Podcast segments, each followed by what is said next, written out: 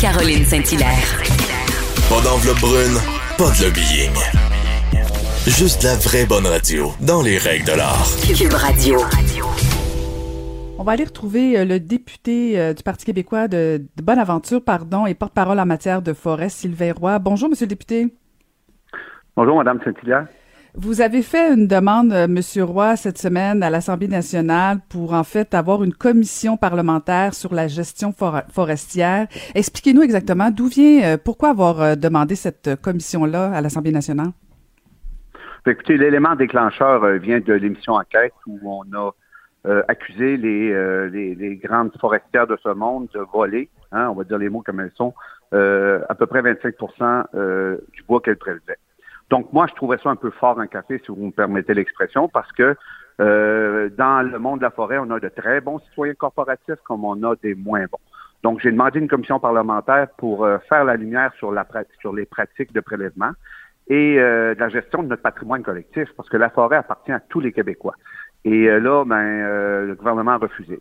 Et c'était aussi pour laver la réputation des entreprises qui ne font pas euh, de, de, de, de, de- je dirais pas de vol de bois, mais pratiquement là, traficotage des données de prélèvement euh, de, de mètres cubes de forêt euh, au Québec. Mais est-ce que le fait que le ministre Pierre Dufour ait demandé euh, une enquête interne, est-ce que ça répond pas quand même d'une certaine façon à la préoccupation de dire ben on, on va éclairer euh, la situation? Pas vraiment, parce que la machine se protège toujours. Euh, ils vont arriver, écoutez, ils vont, ils vont se demander entre eux s'ils ont mal agi. C'est n'importe quoi. Non, c'est parce qu'une commission parlementaire, c'est avec des députés de tous les partis, et on fait venir des gens qui connaissent le domaine de la forêt, puis qui nous expliquent ce qui se passe dans le bois. Parce qu'il n'y a pas juste ça. En forêt, il se passe toutes sortes de choses. Premièrement, il il y a un autre enjeu qui est la collision entre les 700 000 pêcheurs et les 300 000 chasseurs, puis le monde euh, des coupes forestières. Qui mène la balle au Québec actuellement? Ce sont les grands industriels qui font la loi et l'ordre dans les forêts du Québec. Et les villégiateurs payent de plus en plus pour ça et ont de moins en moins accès à leur patrimoine. Parce que je reviens toujours à la, notion de patrimoine collectif. La forêt nous appartient et il doit avoir une collaboration entre l'ensemble des utilisateurs. Et pour le moment, là, c'est pas ça qui se passe. On est en train de plumer des montagnes à côté de, beaux domaines fauniques, entre autres dans le coin euh, de, de- en Gaspésie, dans le fond de la baie des Chaleurs. On prévoit des coupes à blanc euh, à côté d'une ZEC où on a des villégiateurs et des jeunes qui s'initient à des pratiques euh, euh, de prélèvement faunique qui sont absolument euh, qui sont très importantes dans un contexte pandémique parce qu'il y a une augmentation des loisirs en forêt. Mhm. Monsieur Roy, euh, vous vous soulevez la question euh, de toute la gestion des forêts et, et- et il y a eu plusieurs lettres ouvertes, notamment dans le journal de Montréal euh, avec Richard Desjardins et différentes Ouais. personnes, à savoir que bon, on protège mal notre patrimoine forestier. Euh, Est-ce que vous avez l'impression que, que Monsieur Dufour est pas vraiment l'homme de la situation? Ben, la question a été soulevée. Écoutez, euh, moi, ce que je sens dans le domaine forestier, c'est qu'on a des sous-ministres extrêmement puissants qui euh, font du ministre pratiquement un, porte-parole puis un agent de communication. Et même, puis il n'y a pas juste euh, le ministre Dufour, là, euh, dans le passé, c'est quand même un bout qu'on est là. là. On, a- juste un exemple. là. Euh, dans le temps, euh, lorsque nous étions au pouvoir, on a eu, on a été obligé de faire un travail extraordinaire pour changer une réglementation parce qu'il y a une sous-ministre qui ne voulait absolument rien savoir. Moi, j'étais adjoint à Faune et on avait Yves-François Blanchette qui était le ministre euh, forêt, de, de l'environnement et de la faune. On voulait juste changer un petit règlement, puis on a eu une, une résistance phénoménale. Et là, actuellement, ce qu'on voit, c'est qu'on a, euh, on a un ministre qui fait ce qu'il peut, à mon avis, mais qui n'a pas vraiment le contrôle de la machine et qui, elle, euh, agit en toute impunité. Puis là, ça soulève un autre enjeu. L'impunité des hauts fonctionnaires. Ces gens-là ne sont jamais sanctionnés et euh, euh, jouissent de, privilèges extraordinaires. Puis quand ils font des mauvais coups, là, ben, c'est la classe politique qui paye. Fait qu'à un moment donné, il faut arrêter de diaboliser la classe politique, puis mettre la, la- puis je dirais, lever la couverture ou découvrir la réalité qui se cache en arrière de haute fonction publique. On a de très bons sous-ministres, mais on a d'autres qui mériteraient qu'on leur montre la porte. Donc, ça va nous prendre des comités d'éthique et de déontologie pour régler ce problème-là.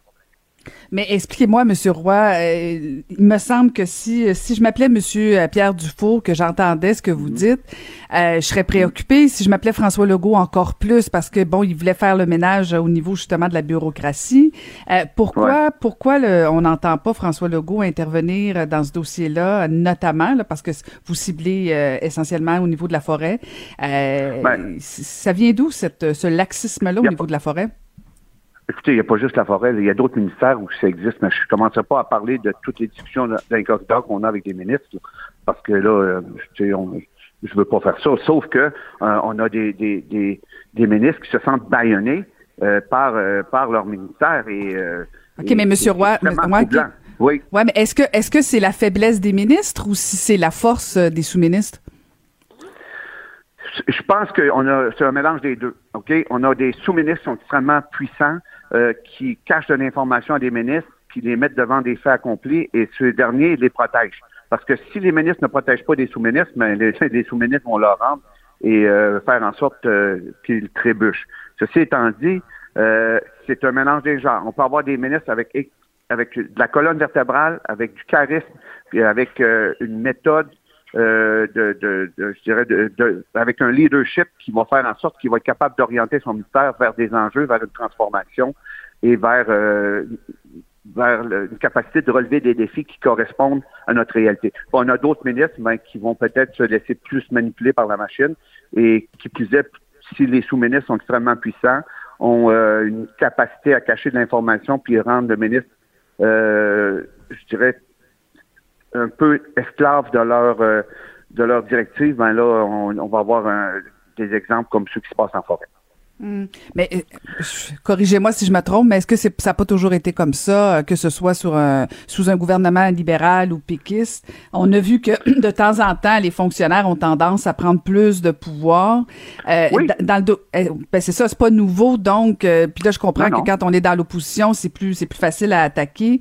mais au niveau de la forêt, je, je, pense qu'il faut revenir là-dessus parce que c'est, c'est important. Je sens que c'est ponctuel l'intérêt à la forêt. Puis bon, peut-être pas pour vous parce que bon, vous êtes dans une région euh, qui, est fortement euh, concernée.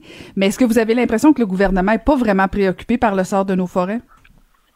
Ben écoutez, c'est un, gouvernement urbano-centriste euh, qui, se concentre dans les villes ou les, banlieues des villes. Puis effectivement, le sort de la forêt, ça fait pas partie. Le, premier ministre ne lève pas le matin en pensant au destin des travailleurs forestiers. Et euh, effectivement, euh, ça c'est pas quelque chose qui, euh, qui les motive énormément. Ben, ben, le résultat des courses, écoutez, euh, on donne de plus en plus accès à des parterres de coupe dans les forêts du Québec. Et c'est pratiquement un saccage qui est en train de se, se, perpétrer. On veut même autoriser les coupes dans les érablières. Et les, les producteurs et les propriétaires d'érablières sont, sont en furie contre le gouvernement parce que on veut détruire le patrimoine acéricole des prochaines années. C'est un gouvernement qui donne une free pass aux entreprises pour couper les forêts et le ministère est, d'accord avec tout ça.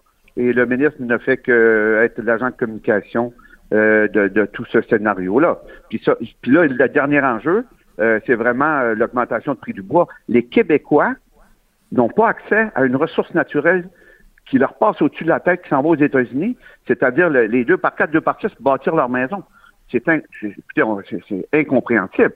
On, on a, écoutez, je, moi je comprends pas que les Québécois ne puissent pas bâtir leur maison avec leur bois. On est obligé d'utiliser des poutres d'aluminium parce que le bois s'en va aux États-Unis. Donc j'ai demandé euh, à ce que nous ayons euh, une forme de, d'acte économique pour le Québec pour prioriser le Québec en termes de, d'accès euh, au bois et non pas les Américains.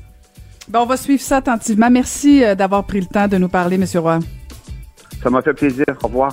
Merci beaucoup. C'était Sylvain Roy, porte-parole en matière de forêt et député de Bonaventure pour le Parti québécois.